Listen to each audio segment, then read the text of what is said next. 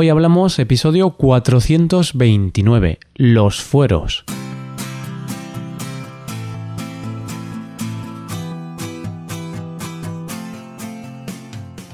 Bienvenido a Hoy Hablamos, el podcast para aprender español cada día. Ya lo sabes, publicamos nuestro podcast de lunes a viernes. Puedes escucharlo en iTunes, en Android o en nuestra página web Recuerda que en nuestra web tienes disponible la transcripción y las hojas de trabajo de este episodio y de los episodios anteriores. Para acceder a esta transcripción tienes que ser suscriptor premium. Así que si quieres acceder a todo el contenido premium y además quieres apoyar la creación de este podcast, hazte suscriptor premium en hoyhablamos.com. Hola querido oyente, ¿qué tal? ¿Preparado para el episodio de hoy? Hoy es martes, así que nos toca hablar de un tema español. Hoy tenemos un tema de historia española, pero de historia relacionada con la economía y con la organización territorial española. Hoy hablamos de los fueros.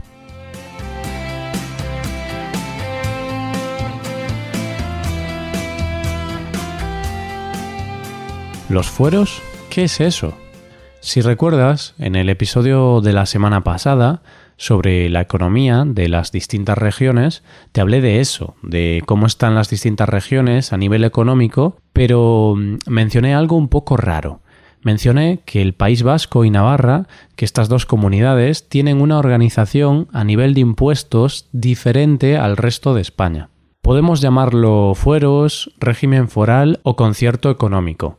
En realidad, el nombre correcto es concierto económico. Ese es el nombre del sistema de recaudación que existe en el País Vasco y en Navarra. Pero mm, coloquialmente también se habla de fueros porque era el nombre que recibía en siglos pasados, aunque siendo correctos tenemos que hablar de concierto económico. Es un sistema que solo tienen estas dos comunidades autónomas, en ninguna otra parte tienen este sistema. Aunque en otro episodio comenté que es un privilegio, en realidad es un acuerdo entre las comunidades y el Estado central, por lo que técnicamente no es un privilegio. Tiene sus ventajas y sus desventajas. Pero lo cierto es que algunas personas opinan que sí es un privilegio y que beneficia bastante a estas regiones de España. Antes de explicarte los detalles de este sistema de recaudación, primero tengo que decirte que en España las responsabilidades se reparten entre el Gobierno central, el Estado, y las comunidades autónomas. Algunas cosas tienen que gestionarlas las comunidades y otras el Estado. Por ejemplo, el ejército es una competencia que depende del Gobierno central. El Gobierno paga y gestiona el ejército. Pero, por otro lado, la sanidad depende de las autonomías. Y claro, para financiar todos los gastos, tanto el gobierno central como las autonomías recaudan impuestos. En este caso, la mayor parte de los impuestos son responsabilidad del Estado, o sea, de Hacienda. Algunos ejemplos son el impuesto a la renta anual, IRPF, o el impuesto de valor añadido, IVA, que son impuestos de los que se encarga el Estado. Después gestionan estos impuestos y reparten el dinero entre las diferentes comunidades autónomas. Y bien, ahora que conocemos este tema de los impuestos, ahora que sabemos que casi todos los impuestos los gestiona el Estado central, ¿en qué consisten estos fueros, este concierto económico? Bueno, aunque lo de concierto suene a concierto de Bruce Springsteen o algo así, es simplemente un acuerdo entre Hacienda y las dos comunidades, en las que se reemplazan las normas generales de tributación por otros medios. En este caso concreto, el concierto económico vasco y navarro, el acuerdo consiste en lo siguiente. El País Vasco y Navarra tienen plena potestad de recaudar todos los impuestos. Ellos los recaudan y ellos los gestionan. Es decir, lo que debería hacer el Estado, el gobierno central, pues lo hacen ellos mismos, lo hace el gobierno autonómico. Y al hacer eso, el Estado no les da ningún dinero, porque las propias comunidades ya tienen el dinero de los impuestos que ellas recaudan. Y el acuerdo también contempla un pago que tienen que hacer estas dos autonomías, un cupo establecido por ley, para pagar por las competencias que desempeña el gobierno central que no están transferidas al País Vasco o a Navarra. El País Vasco debe pagar al Estado el 6,24% de la renta estatal y Navarra debe pagar el 1,6% de la renta estatal.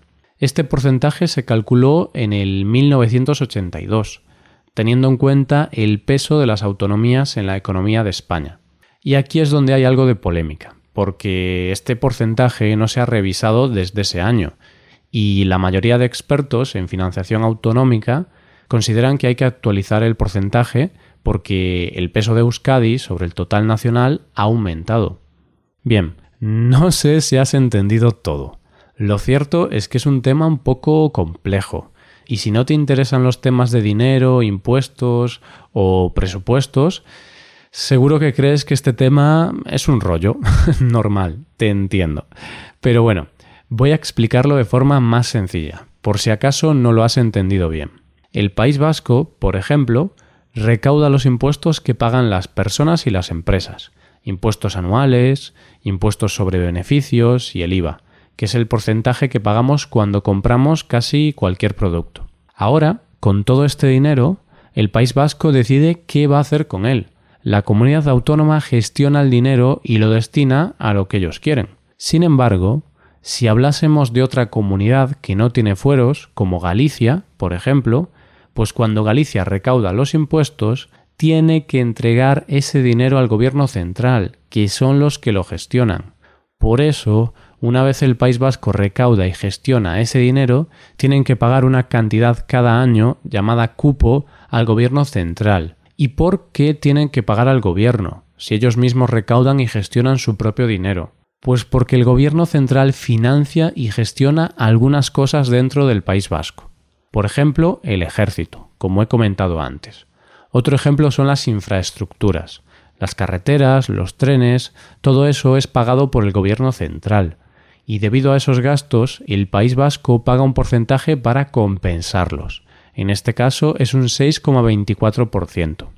Pero si hablásemos de Galicia, pues Galicia no tiene que pagar nada al gobierno central, porque, como he dicho antes, Galicia recauda los impuestos se los da al gobierno central y después el gobierno los reparte a todas las comunidades autónomas según varios criterios que sinceramente desconozco. En ese reparto el País Vasco no recibe dinero, porque claro, ellos no entregan los impuestos al gobierno central. ¿Entendido? Espero que sí. Si hay alguna duda, pues puedes dejar un comentario e intentaré resolverla. Por último, quiero hablar brevemente sobre el origen de este sistema. Cuando hablamos de fueros, es el sistema que durante muchos años existió en el País Vasco que hacía que podían gestionar su sistema tributario. Ese régimen foral nació en el siglo XI aproximadamente. Después, en el año 1878, los fueros fueron derogados y crearon el concierto económico. Y lo interesante es que el concierto económico que existe ahora está heredado de ese mismo concierto, del concierto del año 1878, aunque con algunos cambios, claro, pero su origen es ese. El concierto económico vasco fue creado tras las últimas guerras carlistas, unas guerras ocurridas en nuestro país en el siglo XIX, en las que dos reyes se disputaban el trono de España. Hasta el 1878, las diputaciones vascas eran las encargadas de recaudar los impuestos mediante el régimen foral. Pero el Estado, debilitado y necesitado de recursos, tras varios años de guerras, acordó con estas administraciones vascas que le entregasen una parte de los impuestos que pagaba la burguesía vasca. Y entonces se crea el cupo, era la vía más rápida para obtener recursos en un país asolado por las sucesivas guerras. Años más tarde, durante la dictadura, Franco suspendió el concierto económico en Vizcaya y Guipúzcoa, porque las consideró provincias traidoras.